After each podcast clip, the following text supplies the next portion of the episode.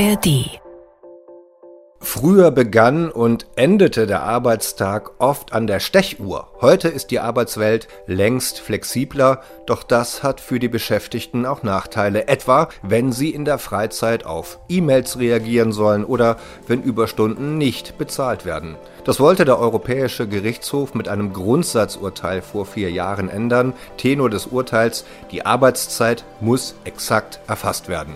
Damals sagte Bundesarbeitsminister Heil, Die Aufzeichnung von Arbeitszeiten ist notwendig, auch um die Rechte von Beschäftigten zu sichern. Und das ist für uns Anlass in Deutschland, dass wir bestehende Regelungen nicht aufweichen dürfen. Alles andere werden wir auswerten.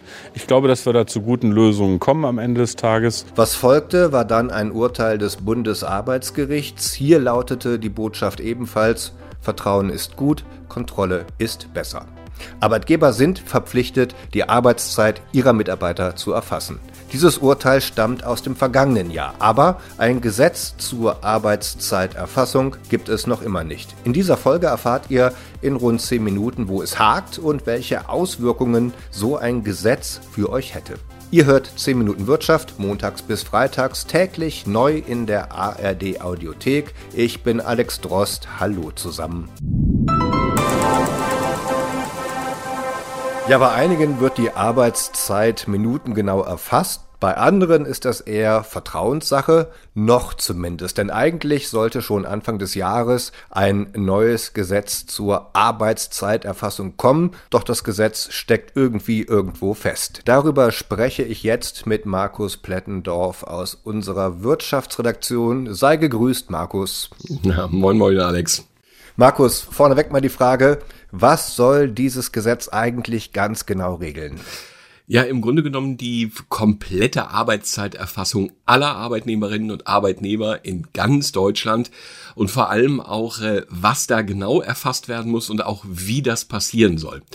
Hintergrund ist, du hast es ja gesagt, ein Gerichtsurteil aus dem Jahr 2022 und demnach muss nämlich grundsätzlich die gesamte Arbeitszeit aller Beschäftigten erfasst und auch dokumentiert werden und nicht, wie es bislang ja üblich war und auch im Gesetz stand, äh, nur die Überstunden und die Sonn- und Feiertagsarbeit.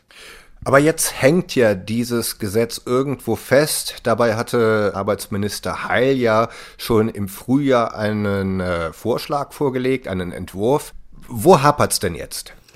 Ähm, ja, man könnte scherzhaft sagen, das Gesetz fühlt sich ganz wohl mit ein paar anderen zusammen, die äh, in der Ampelregierung äh, blockiert werden. Das ist ja häufig so, das haben wir oft erlebt auch beim Heizungsgesetz, dass der eine was dagegen hat. In diesem Fall findet die FDP den Gesetzentwurf viel zu bürokratisch und kritisiert, dass äh, selbst bei vereinbarter Vertrauensarbeitszeit die Arbeitsstunden protokolliert werden sollen. Und äh, auch Ruhezeiten müssten viel flexibler handelbar sein, hört man. Und ein weiteres Problem gibt es, äh, da gibt es auch Widerstand aus der Union. Der Gesetzentwurf, der sieht nämlich vor, eine starre tägliche Zeiterfassung für die Unternehmen, die keinen Tarifvertrag haben, für die kein Tarifvertrag gilt. Und bei den anderen, da sollen dann Arbeitgeber und Gewerkschaften noch ein Modell erarbeiten, wie denn äh, zusammengearbeitet wird. Kommen wir mal auf diese starre Regelung, die du gerade angesprochen hast. Wie viele Arbeitnehmerinnen und Arbeitnehmer wären denn davon betroffen? Ja, gar nicht so wenige. Also circa die Hälfte aller Beschäftigten in Deutschland arbeitet inzwischen nämlich in Unternehmen, die keine Tarifbindung haben, also ohne Tarifvertrag. Und dann haben wir ungefähr 20 Prozent, die in der sogenannten Vertrauensarbeitszeit arbeiten.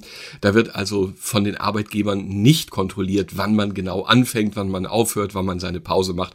Man vertraut eben darauf, dass der Arbeitnehmer, die Arbeitnehmerin, die äh, vertraglich geschriebene Arbeitszeit dann auch wirklich ableistet.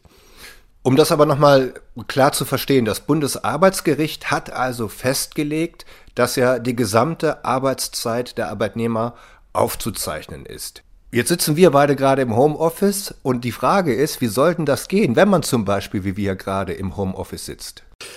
Ja, das äh, sind eben genau die vielen Details, die eigentlich durch das neue Gesetz geregelt werden sollen.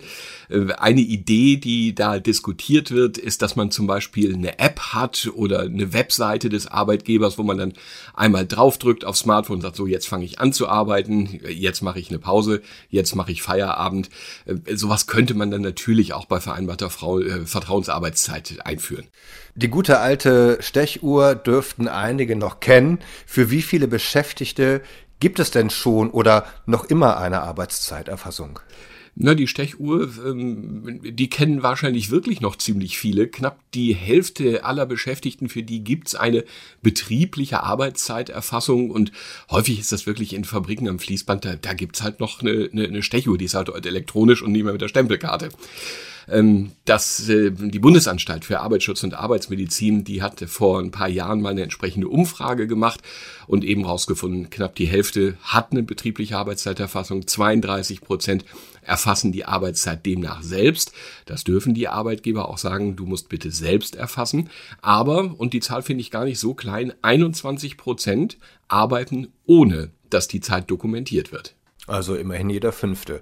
Und äh, für die soll die Stechuhr dann wiederkommen oder zumindest neu eingeführt werden?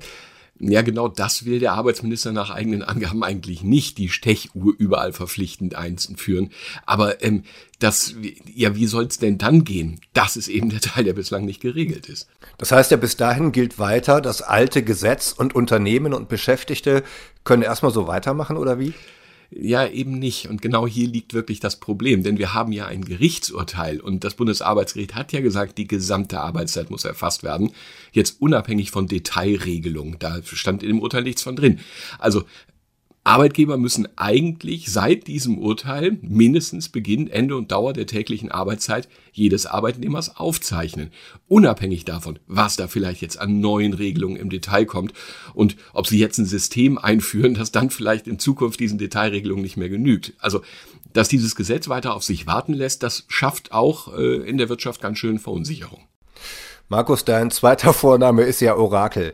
Kannst du mal in die Glaskugel schauen und uns verraten, was du meinst, wann denn dieses Gesetz nun endlich kommen könnte? Oder ist das tatsächlich total unklar?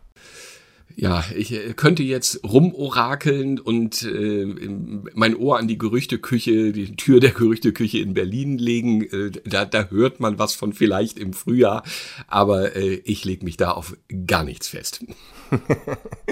Markus, lieben Dank dafür. Danke für. Und noch etwas zum Thema Überstunden. Und zwar eine, wie ich finde, unglaubliche Zahl. Beschäftigte haben in Deutschland im vergangenen Jahr rund 1,3 Milliarden Überstunden abgeleistet. Das zumindest ging im Mai aus einer Antwort der Bundesregierung auf eine Anfrage der Linksfraktion im Bundestag hervor. Diese Überstunden entsprachen demnach rund, Achtung, 800.000 Vollzeitstellen. Und daran sieht man, dass eine genaue Erfassung der Arbeitszeit sich für viele Beschäftigte durchaus lohnen könnte. Das war 10 Minuten Wirtschaft mit Alex Drost. Abonniert uns in der ARD Audiothek, wenn euch dieser Podcast gefällt. Ich sage Tschüss und vielen Dank für euer Interesse.